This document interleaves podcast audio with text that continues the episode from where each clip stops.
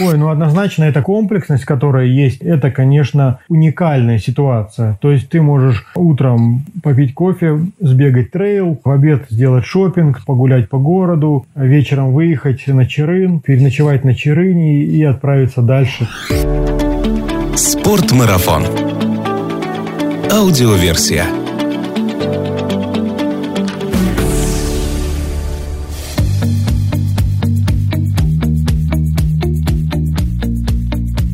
Всем привет! Это Спорт-марафон, аудиоверсия. Меня зовут Артур Ахметов, и здесь мы немного говорим о спорте, но много об активном и здоровом образе жизни, приключениях, путешествиях и снаряжении для всего этого. Наш подкаст выходит на всех популярных платформах, где есть подкасты, а также на канале Спорт-марафона в Ютубе. Пишите свои комментарии, ставьте лайки и подписывайтесь, чтобы не пропускать новые выпуски, а также помочь нам лучше индексироваться в рекомендациях для слушателей. Так мы вместе сделаем аудор популярнее, а значит вокруг нас будет будет больше здоровых и счастливых людей. Сегодня будем записывать международный подкаст, потому что на связи у меня путешественник и аудор-блогер из Казахстана Александр Габченко. Александр, привет, как меня слышишь? Всем привет, слышно чудесно, просто красота. Александр ведет популярный блог Габченко, нижнее подчеркивание KZ в Инстаграм, где рассказывает о путешествиях по Казахстану, а в прошлом году пробежал через все регионы республики в рамках своего сольного приключенческого забега I Run Казахстан. Ну, обо всем по порядку. Александр, Расскажи, сколько ты уже живешь в Казахстане и как давно ты начал увлекаться туризмом, трекингом, бегом, ну и горами в целом?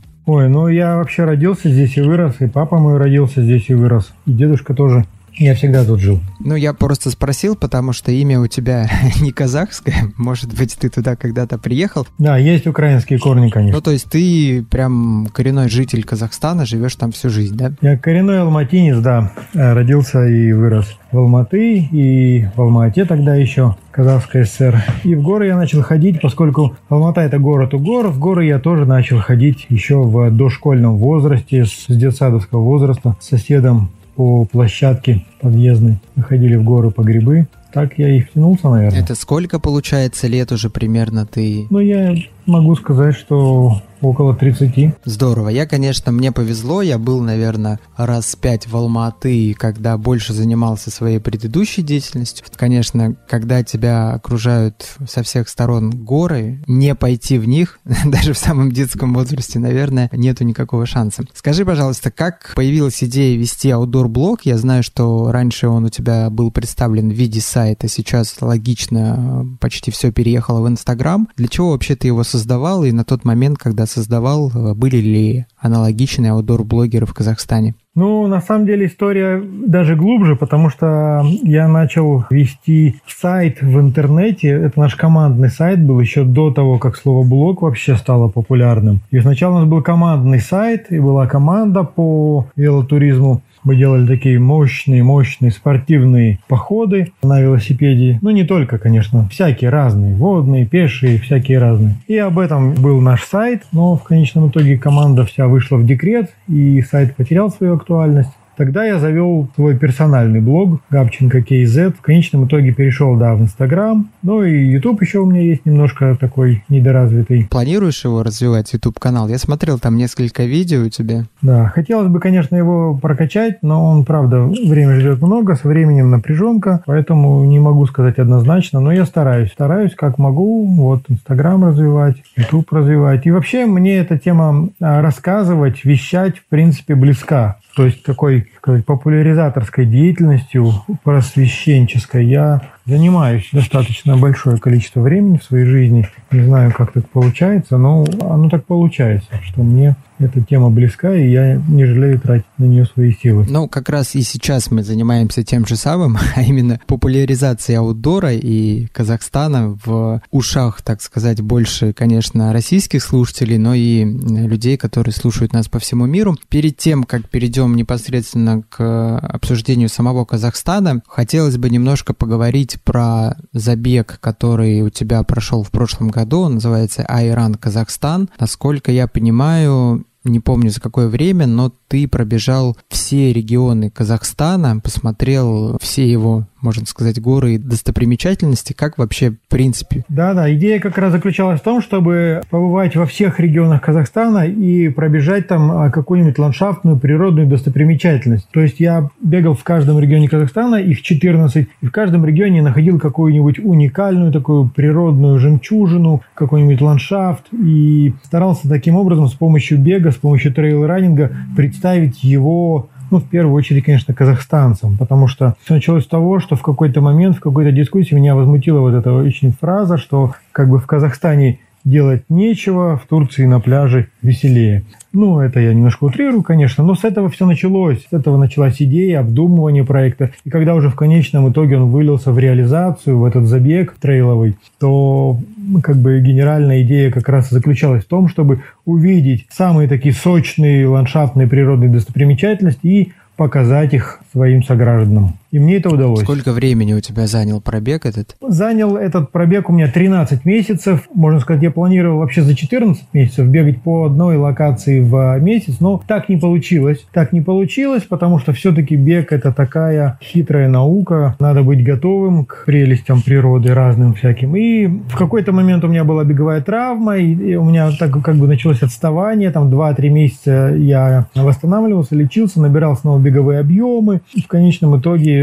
мне пришлось ускориться, я начал как бы ускоряться потихоньку, бегать больше, чем один забег в месяц, так скажем, с отрывом от производства уже приходилось. Ну и в конечном итоге вот уложился в 13 месяцев, немножко сам себя где-то обогнал. Пробегал я а, где-то по тридцаточке километров в каждой локации природной, в среднем за 3-3,5 часа. Но это не показатель, потому что рельеф каждый раз был разный. Где-то это горы у нас были, где-то пустыня, пески, там совсем разные как бы грунты, покрытия, технические характеристики трасс. Поэтому тут нельзя сравнить один с другим. Но в любом случае, каждый раз это была какая-то вау, такая достопримечательность, локация, на которую можно было посмотреть и удивиться. Много видео об этом есть у меня в Инстаграм. Ты основной целью себе что ставил? Популяризацию Казахстана или какие-то свои личные амбиции вот пробежать все регионы? Нет, и то, и другое, конечно. Ну, а и то, и другое, потому что, да, мне хотелось посмотреть Казахстан самому. Во многих регионах, если бы не проект Айран Казахстан, я бы не оказался. У меня нет там ни родственников, ни друзей, ни знакомых, и как бы не было никакой мотивации посещать этот регион, если бы не проект Айран Казахстан. Поэтому, а, конечно, во многом я сам для себя Казахстан открыл с помощью этого проекта тоже. У меня была такая, конечно, идея самому а, немножко а, посмотреть, потому что ну, я много в каких регионах бывал, там, которые ну, явно такие у нас есть а, природные достопримечательности, знаковые, которые даже думать искать не надо. Но и все равно в каждом регионе нашлось что-то уникальное, интересное место, которое действительно стоит того, чтобы хоть раз в жизни его увидеть. Таким образом, я и как бы и свою амбицию реализовал, и в целом идею проекта показать казахстанцам, ну, тем, кто следил за мной в Инстаграме или там по отчетам в медиа, в прессе,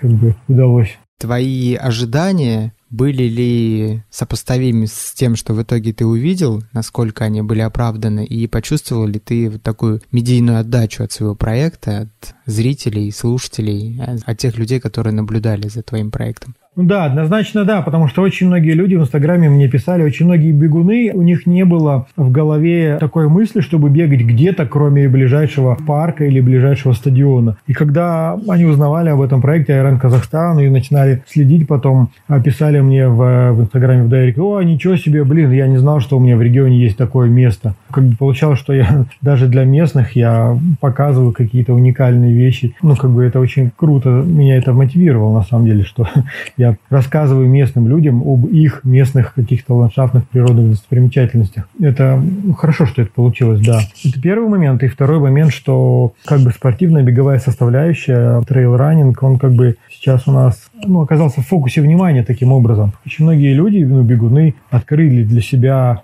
бег по тропам. Такое все-таки это больше единение с природой, чем какой-то асфальтовый бег. Для сравнения, наш главный марафон в Казахстане, самый крупный, Алматинский, он собирает около 17 тысяч участников. Самый крупный трейл, который существует в Казахстане, но, пожалуй, в Центральной Азии, Тенгри Ультра, он собирает около двух там, тысяч участников. То есть, ну, можно сказать, что это где-то 10%, да. Причем это люди, которые приезжают со всего Казахстана. Ну и туда, и туда, на оба этих старта. То есть таким образом, ну, очевидно, что trail, он как бы менее популярный, и здесь тоже удалось в некотором смысле, так скажем, прорвать информационную блокаду, обратить внимание и на trail running среди бегунов наших, не только наших медиа этот проект оказался достаточно внимателен, было достаточное количество публикаций, там более 120 штук я насчитал по итогу. Может быть, даже еще что-то я не все я видел. Проект, ну, по этим параметрам можно признать успешным. В конечном итоге даже Акорда, это ну, типа аналог Кремля.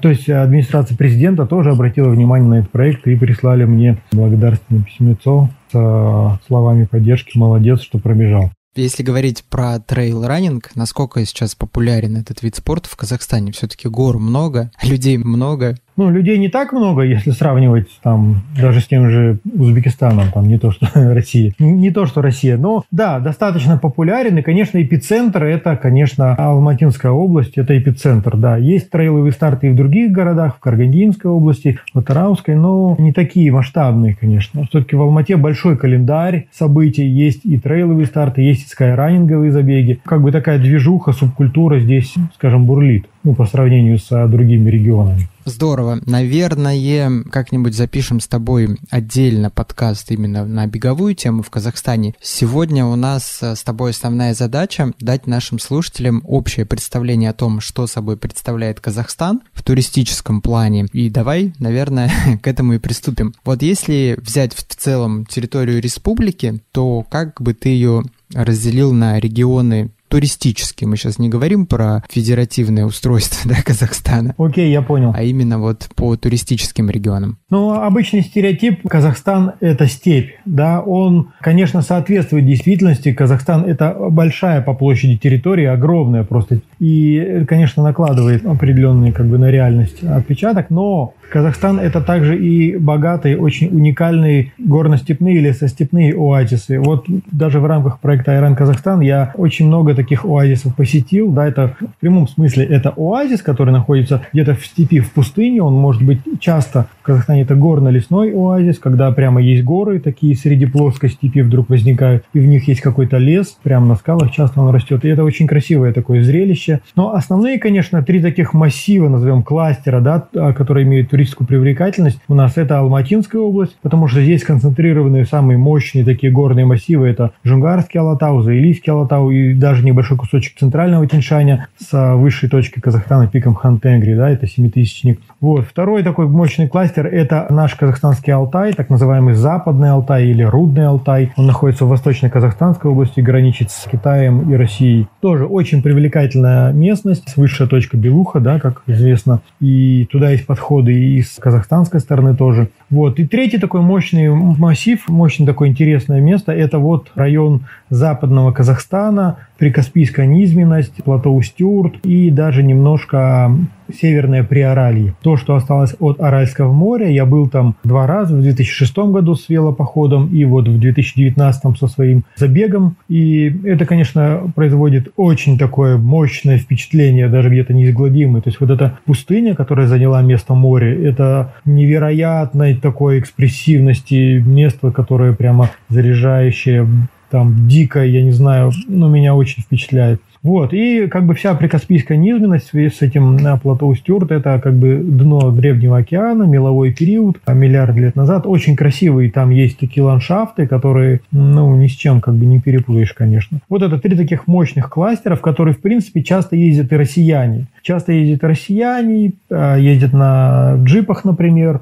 Ну, вот по отчетам, судя, когда готовился к проекту Иран, я очень часто натыкался на джиперские именно отчеты. opportunity. Но это не значит, конечно, что и э, пешком не ходят, на велосипеде тоже ездят. Если сейчас ну, дать какую-то раскладку по содержанию, да, то... Да, хотелось бы понимать, есть ли такое разделение по типам активности, привязано ли оно конкретно к каким-то районам. Где-то хорошо на велосипеде покататься, где-то пешком походить, где-то, может быть, как раз-таки на джипе проехать. Чего уж там говорить, на джипе можно проехать где угодно, и такого момента нет, да, но Алматинская область, конечно, для казахстанцев это некий эпицентр, то есть все в Казахстане стремятся приехать в Алматы и потусить здесь, а, провести какое-то время, даже если ты там не интересуешься аутдором. А если ты интересуешься аутдором, то это просто мекка. Конечно, для всех жителей Казахстана приехать в Заилийский Алатау – это Мекка. И здесь богатый выбор. Есть очень много велосипедных вариантов для передвижения на велосипеде, есть очень много пешеходных треков, еще со времен Советского Союза есть карты, описания маршрутов. Есть, конечно, варианты и для джипов. На территории Алматинской области находится около пяти национальных природных парков с очень разнообразными ландшафтными и природными достопримечательностями. Это не только высокие горы, четырехтысячники, но это также есть каньоны, пески, пустыни, очень необычные такие горы, наоборот, я называю. То есть это как бы горы, Октау, например, в природном парке Алтенмель, но по факту это не горы, а это то, что а, образовано эрозией. То есть когда за много тысяч лет воздух, ветер и вода проточили как бы ландшафт до состояния гор. И это не скалистые горы, а такие ну, глинистые, вяжущие, очень необычайные пейзажи.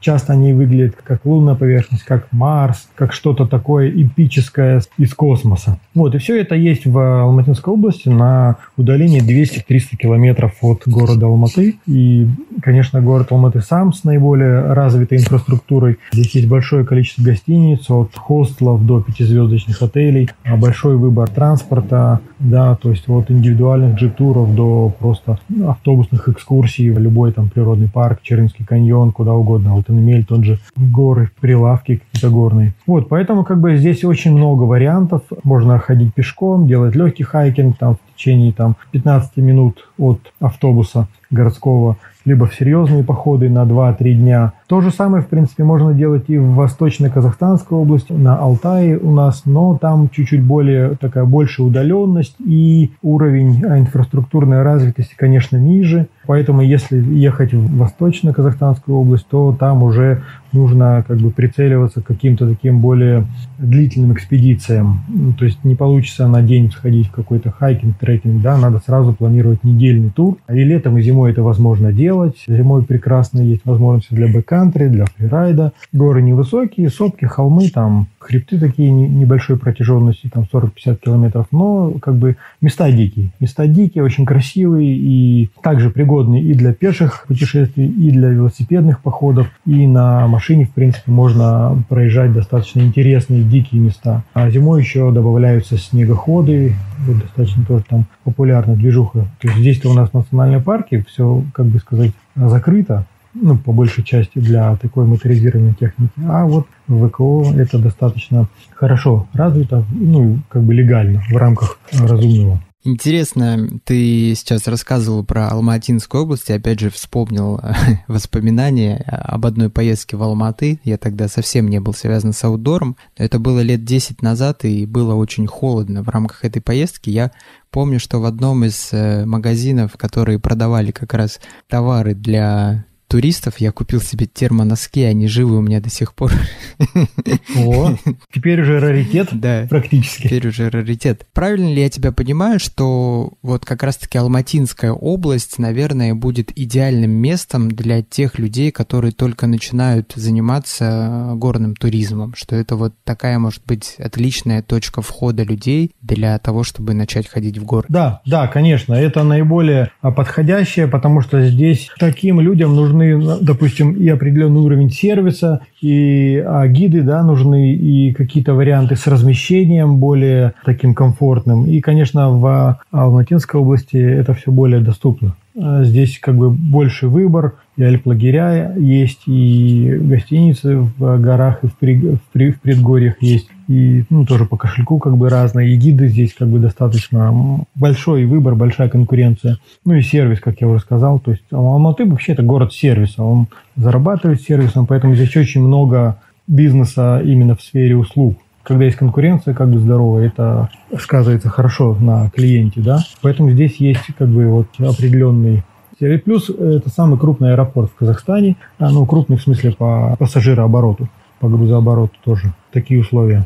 Является ли также город Алматы э, входной точкой для туристов которые путешествуют по всему Казахстану? Или можно прилететь еще Не обязательно, не обязательно. Угу. Не обязательно, потому что есть прямые рейсы из Сибири, из там центральной России в Нур-Султан, наша столица, да, бывший город Астана. Также есть прямые рейсы туда, и также есть прямые рейсы во многие областные центры, как, например, Актау на западе Казахстана. В Актау вообще находится третий по количеству трафика аэропорт, он достаточно большой. Сразу как бы вы на море прилетаете, тоже есть свой бонус, да. И, в принципе, другие города, там вроде Атырау, Уральск, они тоже принимают а, международные рейсы. Поэтому, если нужно, скажем, поехать на западный Казахстан, куда-то там в Наустюрт, да, то есть смысл лететь сразу в Октав. Сразу в Октав вы прилетите, там тоже, в принципе, есть а, определенный уровень сервиса, есть достаточное количество проживания, бюджетного, небюджетного, ну, разного, там, на любой, скажем, вкус. И есть люди, которые образованы в плане гидов, есть, можно нанять машину, поехать. Но там расстояние, конечно, уже более серьезное, то есть там, чтобы куда-нибудь доехать, надо ехать 200 километров уже не по хорошему асфальту, а по серьезному бездорожью. И если это какие-то мокрые месяцы, там вроде мая-июня, можно и не доехать. Поэтому сезонность влияет. Но в целом, как бы да, то есть достаточно, как я уже сказал, Казахстан большая страна. Если вы хотите посетить какой-то конкретный регион, вы понимаете, что, допустим, в Алмате вы уже были, а вот на западе Казахстана еще нет, лучше сразу лететь в Октау. Много рейсов есть, которые принимает Октау из той же России, либо из э, стран дальнего зарубежья, там, Турция, что угодно. Поэтому можно лететь сразу туда. Либо можно лететь сразу в Нур-Султан, чтобы попасть в центральную часть Казахстана. Это так называемый казахский мелкосопочник. Это те самые горно-лесные степные оазисы, про которые я рассказывал. Оттуда будет быстрее и проще.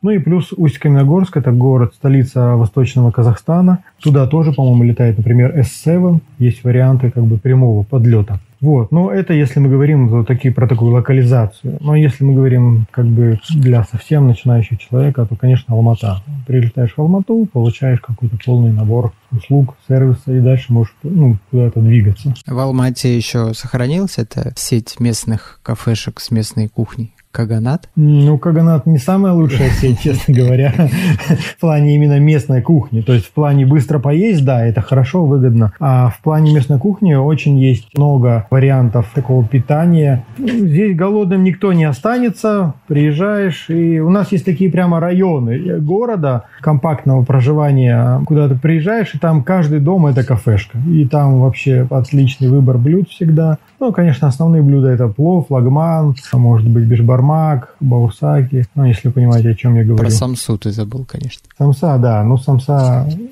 достаточно Слушай, а, а ты не помнишь, э, какой-то был советский фильм, на горных лыжах они катались, по-моему, снимался у вас как раз на Чембулаке. Триллер, боевик? Нет, советский такой. Нет, но очень много советских фильмов снималось на самом деле в Казахстане. Прям я знаю больше десятков фильмов с разными актерами, очень популярными в 70-х годах, 80-х годах. Очень много было советских фильмов, которые снимались, например, узбекскими актерами или там с какими-то еще кавказскими актерами, но в Казахстане, типа в горах, например, Заилийского Алатау. Но это достаточно распространенная в Советском Союзе практика, мне Давай, кажется. знаешь, как сделаем после того, как мы запишем этот подкаст, напиши мне этот список э, фильмов, и мы его добавим к описанию этого подкаста, я думаю, тем, кто заинтересуется А, Казахстаном. Прикольно, да. Они обязательно Хорошо. посмотрят. Так, если говорить о знаковых местах в Казахстане, посетить которые стремятся так или иначе все туристы, что бы ты выделил? Какой был бы список твой? Ну, я могу создать такой топ-5 крутейших природных а, достопримечательностей в Алматинской области. Начнем с нее, да. Конечно, это горы Заилийского Алатау. Легендарная большая кругосветка. Это пешеходный маршрут. Начинается он как бы в городе, заканчивается в городе, ну, условно в городе, в смысле, что можно с общественного транспорта зайти на маршрут и также прийти к остановке автобусной, а, значит, на выходе. И это маршрут на 3, ну, 3-5 дней, в зависимости от уровня физической подготовки, и через серьезные большие ущелья, там перевал четырехтысячный. И этот маршрут называется «Большая кругосветка», он достаточно известен, он был во многих советских путеводителях, и сейчас он есть. И на этом маршруте проходит также ультрамарафон Ирбис Рейс, тоже такая мощная гонка в стиле скайранинг. Маршрут протяженностью 50 километров, ну вот, как я уже сказал, 3-5 дней, там кто как ходит. Есть варианты, можно зайти не сначала, а чуть-чуть сократить э, там нитку маршрута. Вот очень э, хорошо его ходят этот маршрут до сих пор. К сожалению, вот сейчас э, граница с Киргизией у нас через горы проходит. Раньше еще очень был популярен маршрут на Исыкуль. Совсем рядом тут до Исыкуля, высокогорное озеро в Киргизии. И мне повезло, я еще успел туда сходить несколько раз до того, как натянули колючую проволоку и построили заград полосы там. Вот. А сейчас, к сожалению, это невозможно, поэтому ходят в основном как бы условно вдоль границы, вдоль хребта. Много-много очень треков таких. А, конечно, а следующая по популярности э, локация – это Кульсайские озера. Это природный парк, он так называется, Кульсай-Кульдеры, Кульсайские озера. И оттуда раньше тоже можно было уйти на Исыкуль, сейчас нельзя, но сами озера, они прекрасны. Их таких крупных, масштабных три озера, плюс еще по соседству находится в соседнем ущелье озеро Каинды с торчащими из воды столетними елками. Но теперь это уже не елки, а просто столбы. И оно такое тоже производит такое мистическое впечатление. Тоже очень популярное. Вот. Это 250 километров, а, почти 300 от города. Тоже туда можно ездить с пешими треками, несложными. Можно ездить просто э, так почилить, отдохнуть на берегу озера. А можно сходить несложный трек, можно, в принципе, там какие-то дополнительные активности замутить. Это номер два, конечно. Потом номер три – это Черынский каньон. Это такой, в США, знаете, есть популярное место, называется Гранд каньон. Вот это некий аналог такой нашего Черынского каньона, такая копия, я бы сказал, вот Черынского каньона. Черынский каньон – потрясающее место, и, конечно, оно пользуется популярностью. А наиболее такое проходимое место – это долина замков. Там прямо толпы людей ходят каждые выходные, но как бы река длинная, и нет смысла, если вы приехали издалека, ограничиться только долиной замков. Я рекомендую, может быть, сходить в пеший трек на 2-3 дня вдоль, ну, так называемый трек от Верхнего моста до долины замков. Он займет 2 дня, если вы хорошо физически подкованы, может даже один день, если вы можете пробежать его в а, таком стиле спортивном. Вот. Но если с палатками, с тяжелым с грузом, можно идти его спокойно два дня с двумя ночевками. Или если с детишками, то три дня с двумя ночевками. Очень такой красивый, прям по каньону, речке. И это вот номер три, Черынский каньон. Он находится, значит, тоже в ведении природного парка, так называется он, а, Черын, природный парк Черын.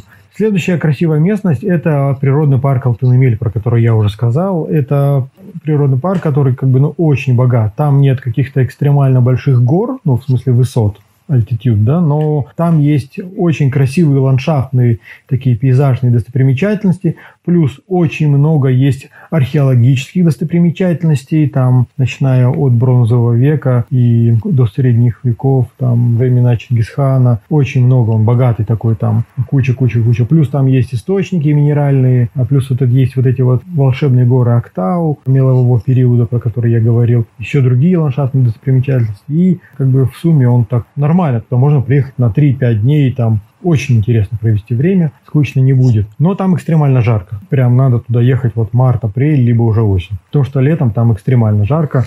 Ну, летом туда обычно ездят. Вот поющий бархан у нас есть такая большая куча песка, ну, дюна, по сути, которая издает звуки такого мистер-шмита. И это место называется Поющий Бархан. И такая тоже удивительная природная достопримечательность. Удивительная в том, что этот бархан, который не перемещается. То есть он стационарно живет, вот там этот километр на три километра этот песок, он, и он его как-то не издувается да, с этого места. В этом его так, особенность. Вот, это, значит, такое третье место, которое, а, уже четвертое место, которое я который я бы рекомендовал посетить. Ну и, конечно, на пятом месте это Джунгарский Алатау. Это хребет, который долгое время был закрыт, потому что это пограничный хребет с Китаем. И в советское время была очень большая же у нас пограничная зона. Ну, не в смысле, в советское время в Советском Союзе была. И из-за этого Джунгарский Алатау был полностью скрыт от туризма. Туда, чтобы пройти, надо было 1500 разрешений получить. И он малохоженный малохоженный, ну, достаточно неплохо исследованный, но малохоженный.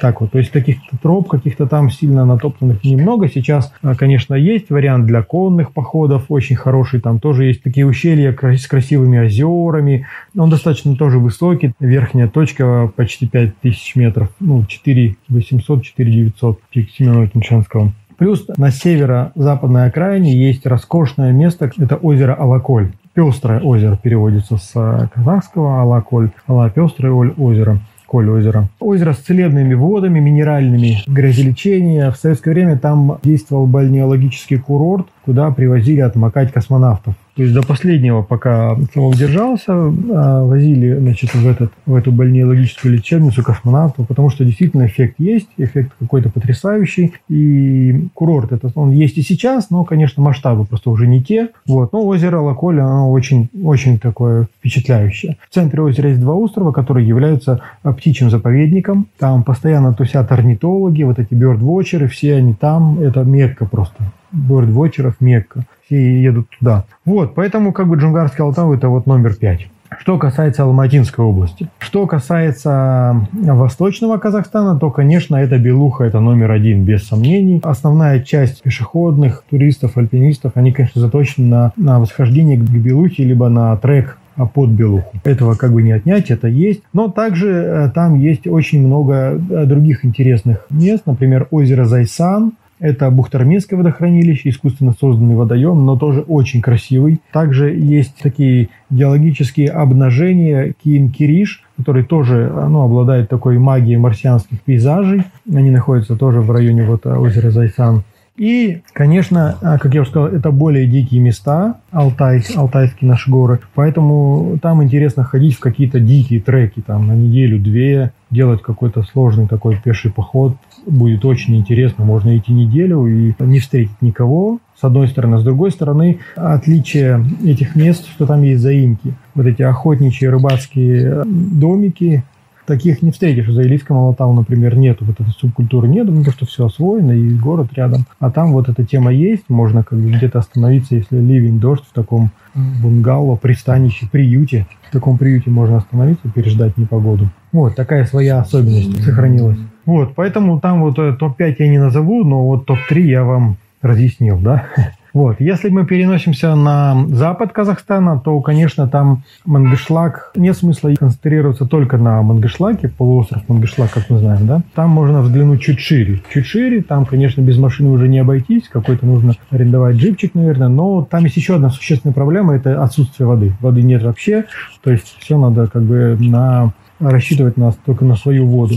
Но там есть очень крутые места. Первый, конечно, номер один – это плато Стюарт. Это вот эта возвышенность, среди низменности, да. То есть это тоже как бы горы наоборот, когда эрозией а, ветровой, дождевой, там, стающий снег талыми водами а, вымывалось миллионы лет, грунт вымывался и образовывались такие горы, а, такие массивы, геологические обнажения из разных-разных периодов, начиная от мелового. И они имеют, ну, такие разноцветные оттенки, но и масштаб, конечно, потрясающий. То есть, если там наш местный октав – это квадрат 40, ну, там, не знаю, 100 на 100 километров, то плато Стюарт – это 500 на 500 километров. То есть масштабы потрясающие там, конечно, потрясающие. Конечно, интересно а, все это увидеть. Там есть такие достопримечательности, как Боржира, Аккершерген, какие-то еще другие локации, а, которые, ну, интересно там посмотреть, сходить пешком. На Моцике там, кстати, очень много ездит мото, мототуристов. Для велосипедистов все-таки достаточно сложновато в том смысле, что воды нету. И походы есть. Есть походы такие велосипедные, но они все, это уже как бы достаточно сложные, там, после четвертой категории, четверка, пятерка, потому что расстояние приходится от колодца до колодца ехать большие. И есть такие определенные моменты как бы с этим связаны. Но в целом, да, как бы это плоский стол, условно говоря, плоский минус, стабильный минус, там 50 метров, и ты едешь по плоскочу, там, но местность бывает очень сильно пересеченная, размыта где-то дождями, либо если это... Но очень-очень шикарные, крутейшие места, конечно же, и сюда можно сразу добавить северные приоралья, и это, конечно, тогда мы смотрим дно ушедшего моря, смотрим какие-то кладбища кораблей, восточная конечность Устюрта, вот эти чимки, а, вот еще слово есть подходящее, вот эти горы, наоборот, это чимки, они так называются, да. Тоже они имеют выходы и на суда Карау, ну и плюс там тоже термальные воды, собственно, Аральское море, его остатки, да, Малый Арал, он как бы немножко зажил, там построили дамбу в 2005 году, и он немножко ожил, он перестал высыхать, пересыхать, как бы, ну, можно туда приехать и достаточно насладиться вот этой дикой, суровой природной красотой. Ну и плюс очень, если отвлечься от этих трех классеров, которые, как бы я перечислил, очень много людей из а, Сибири, из приграничных районов а, России, приграничных с Казахстаном районов России, они выезжают в такие наши маленькие оазисы в северном Казахстане, Северо-Казахстанская область, Кустанайская область, Актюбинская область. Там очень много туристов из Омска, например, которые выезжают просто, ну, типа пляжный отдых, потому что там есть все эти горные лесные оазисы, которые я упоминал, как правило, имеют какие-то красивые озера и хвойный лес. Остатки там южносибирской сосны, там что-нибудь еще. Ну, это такие как бы шикарные места, ты приезжаешь, у тебя лес, озеро, купаться, там шашлыки, поэтому вот как бы для сибиряков это нахоженная на самом деле тропа, а может быть даже не так много казахстанцев ездит на эти озера кемпинг делать, сколько россиян туда приезжает. Вот, поэтому э, как бы вот эта вот северная приграничная полоса, ну для россиян южная, для нас северная, она тоже имеет свою привлекательность и очень много россиян туда, туда и так ездят. Но в основном это, конечно, не такие вот любители природы, аутдорчики, а это больше такие кемперы, шашлычники, которые по большей части э, как бы отдыхают, культурно отдыхают с бутылкой пива. Слушай, ну мест действительно очень много. Я думаю, что нам нужно как-нибудь еще раз э, выделить знаковые маршруты и поговорить о них более подробным. Наверное, в рамках этого подкаста мы уже, наверное, не успеем, хотя планировалось поговорить о каких-то более конкретных маршрутах. У меня еще есть вопросы общие по Казахстану. Наверняка существуют особо охраняемые природные территории. Вот что нужно знать о правилах их посещения, о чем позаботиться заранее, если маршрут проходит там по территории заповедника? Все-таки заповедник – это заповедная территория. Преимущественно, конечно, лучше туда не заходить, потому что это запрещено законом. Но национальные природные парки, либо какие-то резерваты, либо территория охотхозяйств, там это как бы все доступно. Заилийский Алатау – это или Алатауский природный парк, Джунгарский Алатау – это Джунгарский природный парк. И внутри них, конечно, есть такие ну, зоны разведения, заказники, либо прямо есть Алматинский заповедник у нас в горах. Но туда нет доступа. Конечно, туда нет доступа совсем, но маршруты вокруг, около, по границе, в буферной зоне, так сказать, они доступны, они есть. И посещение национального природного парка стоит там небольшие совсем деньги. Там, ну, каждый природный парк имеет свою таксу, да, там она рассчитывается из там каких-то законодательных а, основ, ну, там это совсем небольшие деньги, там в районе, там, не знаю, 100 рублей. За Илийский Алатау посетить это 100 рублей на один день, но фактически вы платите просто 100 рублей, заходите и можете неделю не спускаться в город, не видеть там как бы людей, и, в общем, это будет ваша плата.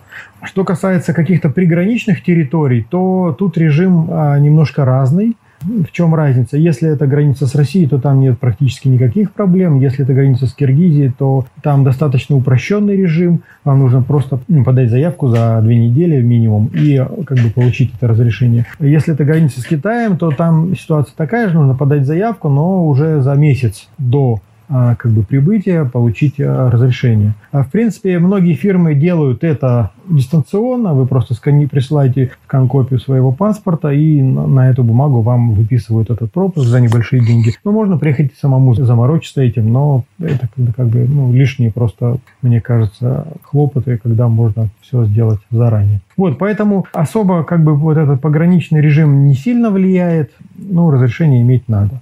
Ну, разрешение, как я уже сказал, можно, в принципе, оформить дистанционно через какую-нибудь турфирму. Многие этот вопрос решают без проблем. И если вы едете в большие горы, там, в центральном Беншане, Малхантенгри, да, куда-то там, то а там вообще это все организовано, очень все включено. Вы просто ну, сейчас практически не осталось людей, которые такие самостоятельные, такие вот туристы. В основном все, конечно, едут через, бронируют себе жилье в базовом лагере и едут через фирмы, которые обслуживают, делают сервис по восхождению на Хантегри, на Победу. Поэтому там как бы вопросы, скажем, оптом уже все решены. Ты упомянул про туристов из России, про сибиряков. У каких стран Казахстан также пользуется туристической популярностью? Кого чаще можно встретить у вас? Ну, знаете, это зависит от вида активности, конечно. В основном, если мы говорим какой-то экскурсионный туризм, какие-то небольшие такие походики, то это, конечно, граждане бывшего СНГ, если мы говорим о каких-то более серьезных приключениях, очень много через Казахстан проезжает велосипедистов-дальнобойщиков,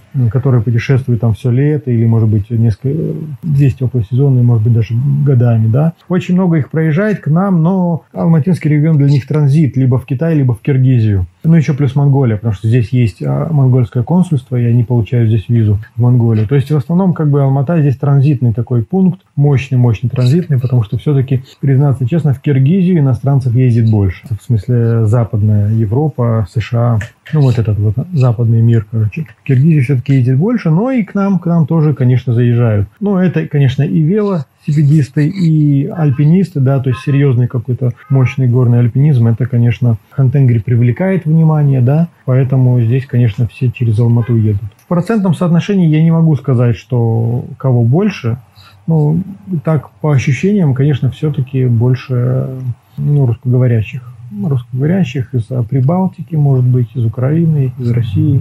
Что такого турист может найти в Казахстане, чего он не найдет ни в какой другой стране, ни в каких других горах? Ой, ну однозначно это комплекс. Комплекс. То есть вот эта комплексность, которая есть, в, например, в Алматинском регионе, это, конечно, уникальная ситуация. То есть ты можешь утром попить кофе, сбегать трейл, в обед сделать шопинг, там погулять по городу, вечером выехать на Черын, а переночевать на Черыне и отправиться дальше там в Кульсай-Каинды, там провести 2-3 дня. Конечно, вот эта комплексность, когда есть не только горы-горы, да, но когда есть большое-большое разнообразие ландшафтных природных достопримечательностей в очень короткий временной промежуток. Это, конечно, самое крутое, что может предложить Алматинский регион и Казахстан в целом. Александр, спасибо тебе большое за вот эту вводную лекцию по Казахстану. Я уверен, Всегда, пожалуйста. что она найдет отклик у наших слушателей. Думаю, что нам нужно поговорить о Казахстане, о каких-то его регионах более подробно. Я думаю, мы обязательно это сделаем чуть позже. Один вопрос хотел тебе задать, наверное, в конце. Мы с тобой разговариваем по видеосвязи. Ты в Алмате, я в Москве. Вот я вижу, у тебя за спиной книги стоят. Про что это книги и что такого интересного интересного ты бы посоветовал почитать нашим слушателям про Казахстан? Ну, у меня на полке очень много разных книг, чего уж там, тут, наверное, за спиной половина детских, но в целом, конечно, есть очень много интересных книг казахстанских, скажем так, авторов. Один из них – это широко известный в России, например, Анатолий Букреев, или наш бывший земляк Денис Урубко тоже отличается как бы продуктивностью писательской. Вот это очень интересные как бы авторы, которых интересно почитать. Также есть интересная книга Валерия Хрещатова, это легендарный альпинист из 80-х, 90-х годов. Есть книги, ну, такие, может быть, менее известных сейчас авторов, как Марьяшев, это доктор археологических наук и известный очень альпинист в, здесь, в Казахстане. Ну, ему уже сейчас даже память, наверное, за 80, надеюсь, он еще живой. Ну, он мощный дядька, до 80 лет я стабильно встречал его в горах, и он ходил, скажем, с моей скоростью. Вот, поэтому здесь есть очень много таких авторов, ну, как бы специфических, которые а, в горной теме. Но если нужна какая-то художественная литература, то, признаться честно, я не очень силен в этом вопросе. Слушателям напомню, что у нас есть выпуск подкаста с Денисом Урубко. Можно его послушать на нашем канале. Также, если вас интересует тема Казахстана, также на нашем канале подкастов есть подкаст с Кириллом Белоцерковским о альплагере Туюксум. Александр, спасибо тебе еще раз. Очень была интересная беседа. Она всколыхнула во мне воспоминания о моих личных поездках в Алматы, но, к сожалению, тогда не связанными с аутдором. Надеюсь, мы еще с тобой услышимся. Тебе удачи в том деле, которым ты занимаешься. Ну что ж, действительно, чудесно поболтали. Спасибо большое за приглашение. Всего хорошего слушателям спортмарафона. Приезжайте в Казахстан. Здесь есть чем заняться. Круто.